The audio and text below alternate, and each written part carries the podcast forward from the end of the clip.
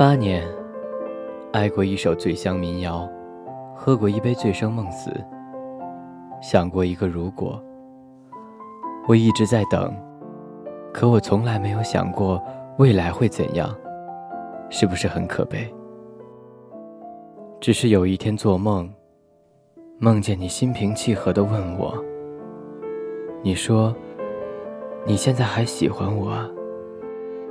我不禁诧异，从何时开始，我们论及曾经，能够做到如此置身事外？于是，我也心平气和地说：“嗯，如果，我是说如果，你有来过我的世界。”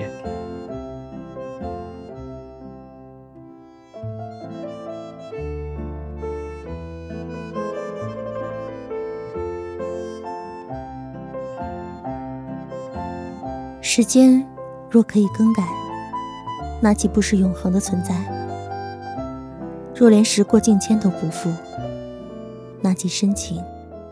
而深情，即是一桩悲剧。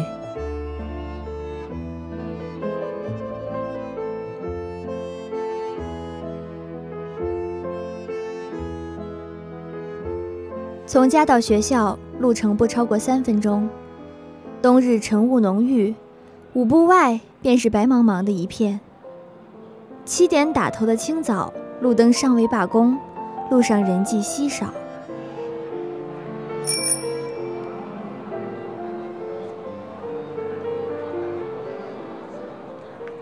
每天早晨，周山都会踩着上自习的铃声进教室，悄悄地坐在庆欢的旁边，占据着自己那一半的课桌。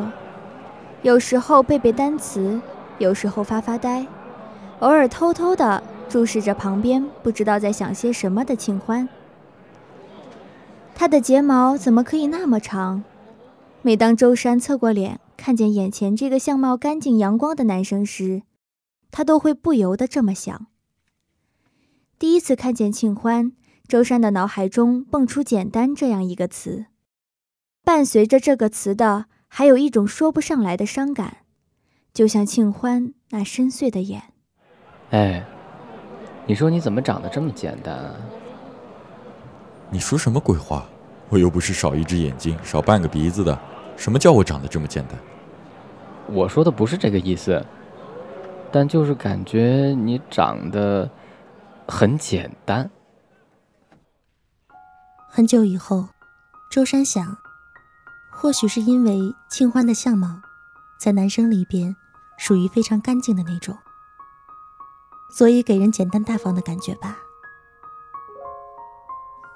那么，是从什么时候，周山才开始注意到自己喜欢庆欢呢？阔别多年，周山才想明白，原来当他第一眼见到这个简单大方的男生，内心产生那种莫名的失落感。那不过是来自心脏的暗示。如果有一天，这个男生像风一样消失在他的面前，他会是怎样的难过？起初，他着迷于他的眼，那黑色瞳孔躲藏在纤长的睫毛下，如同幽深丛林遮盖下的萤火，时常有细碎浮动的暗光。他羡慕他眼里的光亮和笑意，那温暖如阳的目光，一如上帝的恩赐。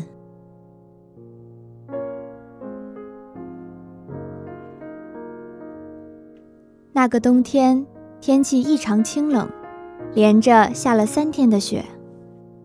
小城作雪，厚厚一层，纯白的一片覆盖在路旁、屋顶、树枝上。那个冬天，庆欢顺理成章的和同班级的女生沁在一起了。按理说，周山不会觉得有什么，可就是庆欢请大家吃饭的那天，周山突然觉得自己好像受人蒙骗一般，心里异常不是滋味。周山，走呗，哥们儿，我今天请你吃饭。哦，哦，我不是很舒服，感冒了就不去了。哎。这你可不够意思啊！周山随便编了个不舒服的理由，婉拒了庆欢的邀请，在教室里睡了整整一个下午。周山觉得内心难受的另一个很重要的原因就是，他说不上来自己为什么会难受。如果是因为喜欢庆欢，他突然觉得这很荒唐。思绪太乱，他一个人颓废在教室，渐渐睡着。后来，他感觉到有人拍了拍他的肩，他抬头，看见庆欢站在他身边。庆欢的手里拿着一杯奶茶，眉眼间是往日那一抹温和的笑意。周山，你哪里不舒服？我看你没吃下午饭。热奶茶至少要喝一杯吧。嗯，谢谢。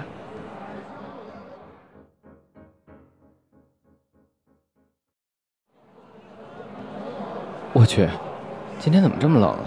谁叫你穿那么薄的？瞧你丫冷的，来，哥哥给你暖暖手。哎，去去去，有病啊！暖你女朋友去。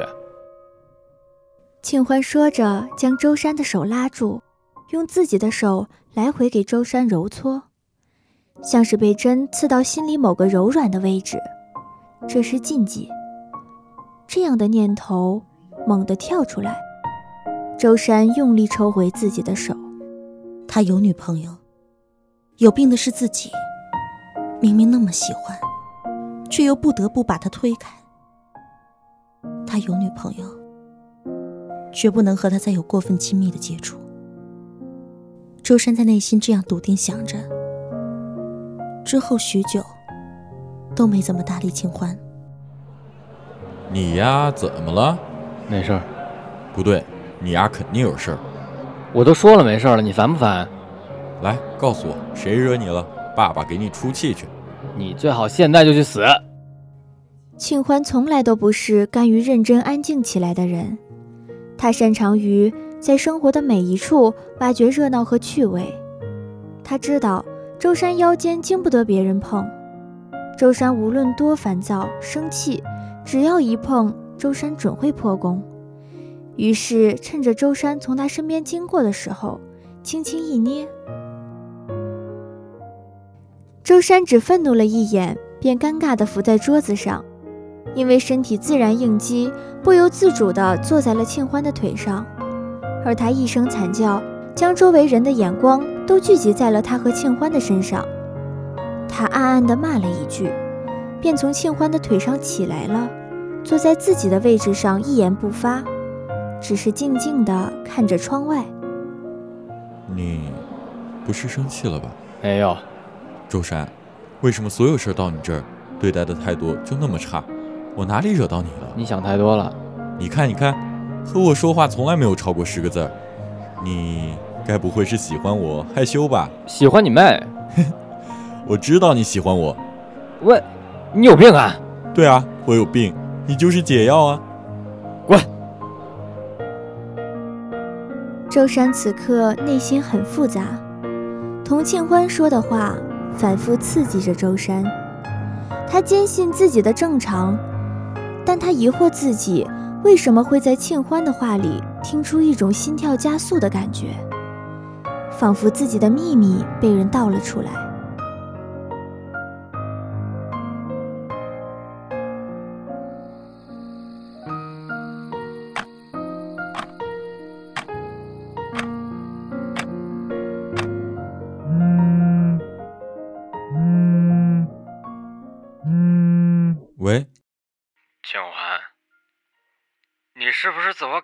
特别良好啊？我告诉你，你真的没必要天天炫耀你自己过得有多么轻松、多么愉快。啊？什么？没错，我就不乐意你和别人好上了。我喜欢你，行了吧？你是不是觉得我就是一个彻头彻尾的傻逼？你有病啊！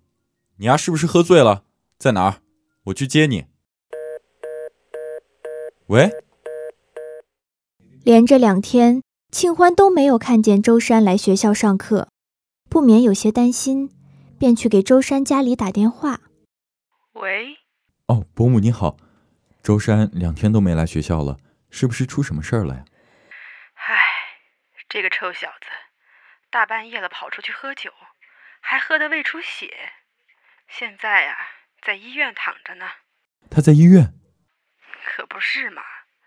你说你们现在这些小孩儿啊？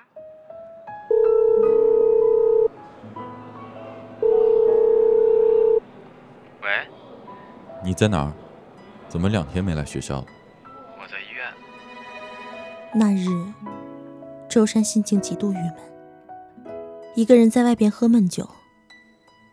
一个平时不怎么会照顾自己的人，硬生生的把自己喝到胃出血。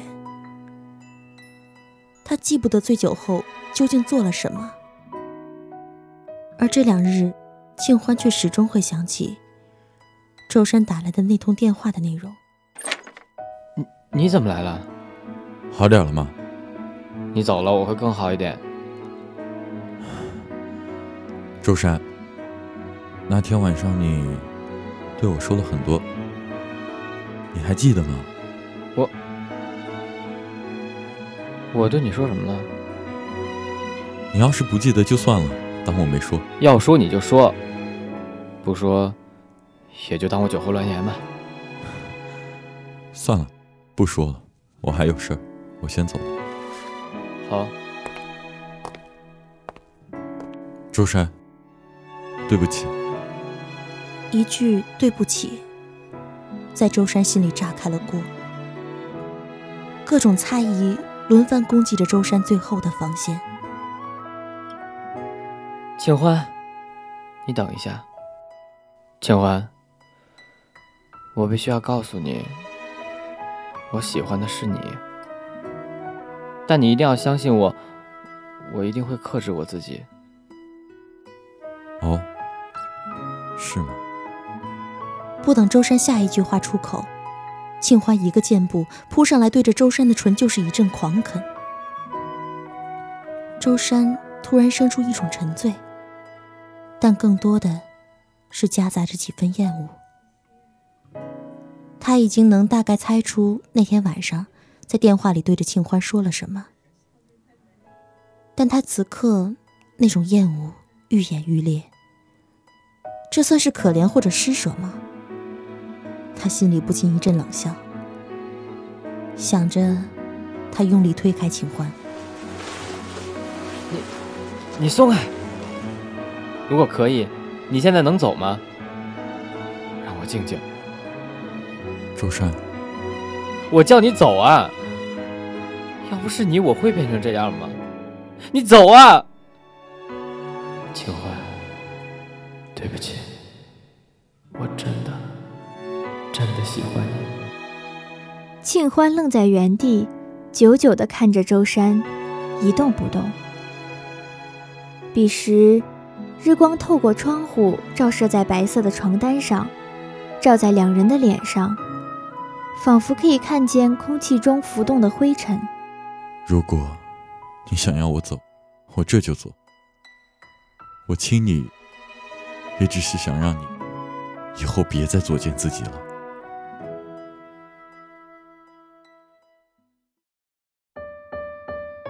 庆欢转身离去，周山一个人蜷缩在病床上，疼的不只是胃，更是胸口某个和情感关联的柔软角落。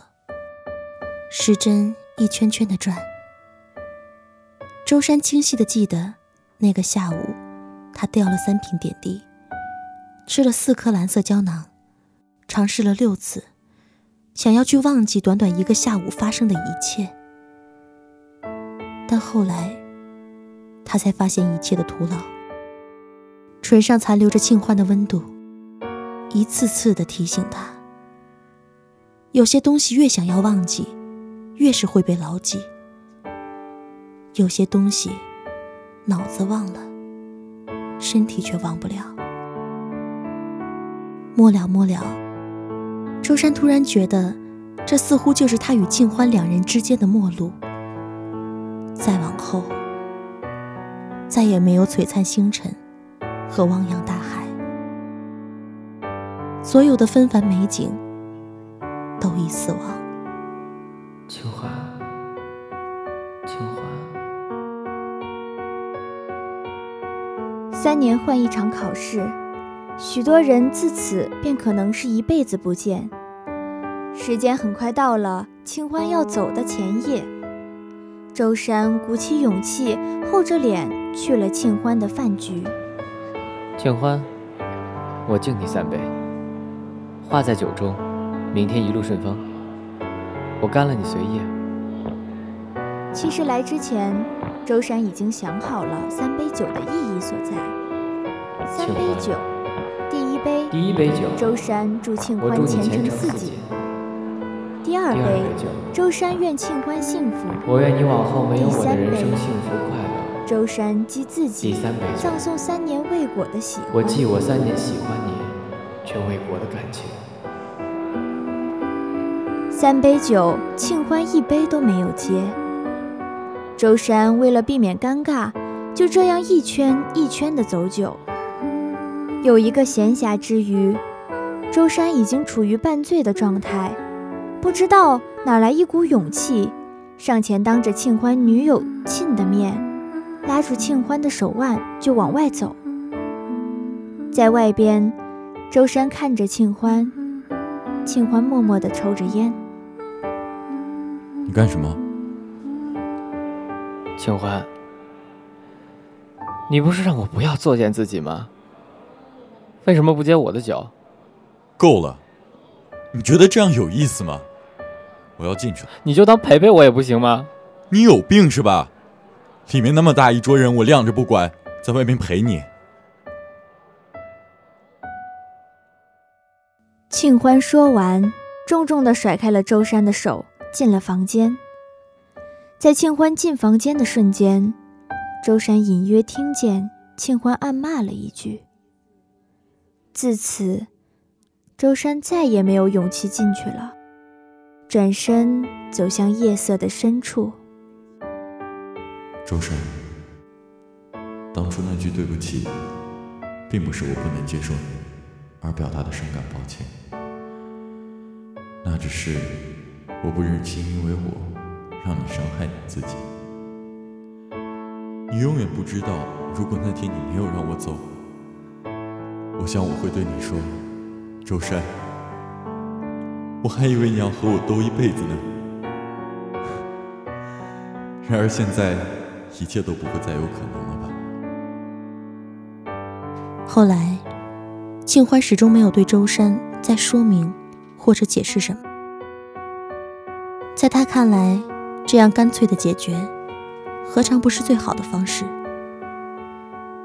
但那天晚上，周山还是忍不住给庆欢发了一条短信。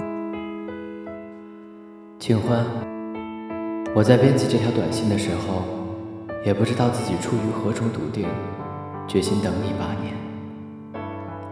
算不上等了吧，大概只是告诉自己的身体，因为知道不会在一起了，所以我爱你，不会超过八年。我希望你记得，而我也记得，我最多爱你八年。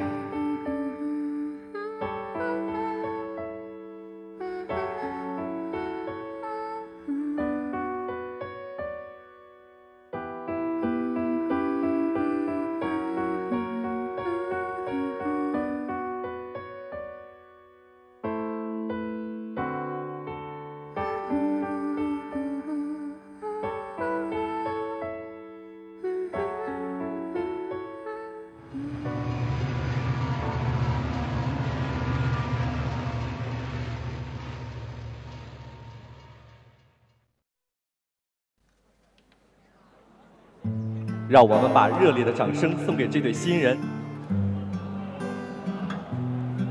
清欢，你终于还是让自己心爱的姑娘为你穿上了洁白的婚纱。在你和心爱的人共结连理的此时，我也终于选择离开一座城市。我可能会去流浪，也可能迅速的在另一个没有你的城市安定下来。八年，我一直以为是一个很漫长的时间，然后仿佛刚刚转身，便已过去。对于你结婚这件事情，我突然想起不知道谁说的那句：“在有生的瞬间能遇到你，竟花光所有的运气。”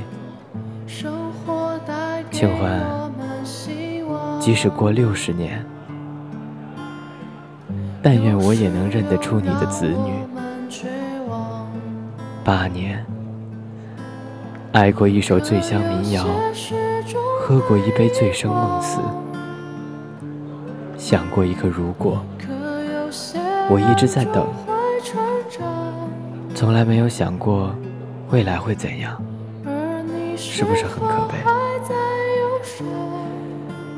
只是有一天做梦，梦见你心平气和地问我，你说：“朱山，你现在还喜欢我？”那一刻，我才不禁诧异，不知道从何时开始，我们论及曾经，能够做到如此置身事外。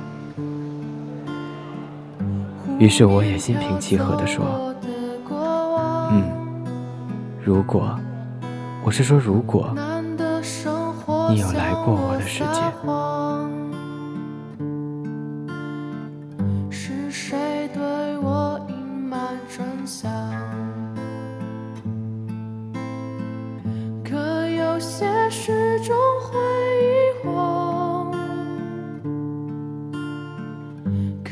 好了本期的无主题空间到这里就要结束了。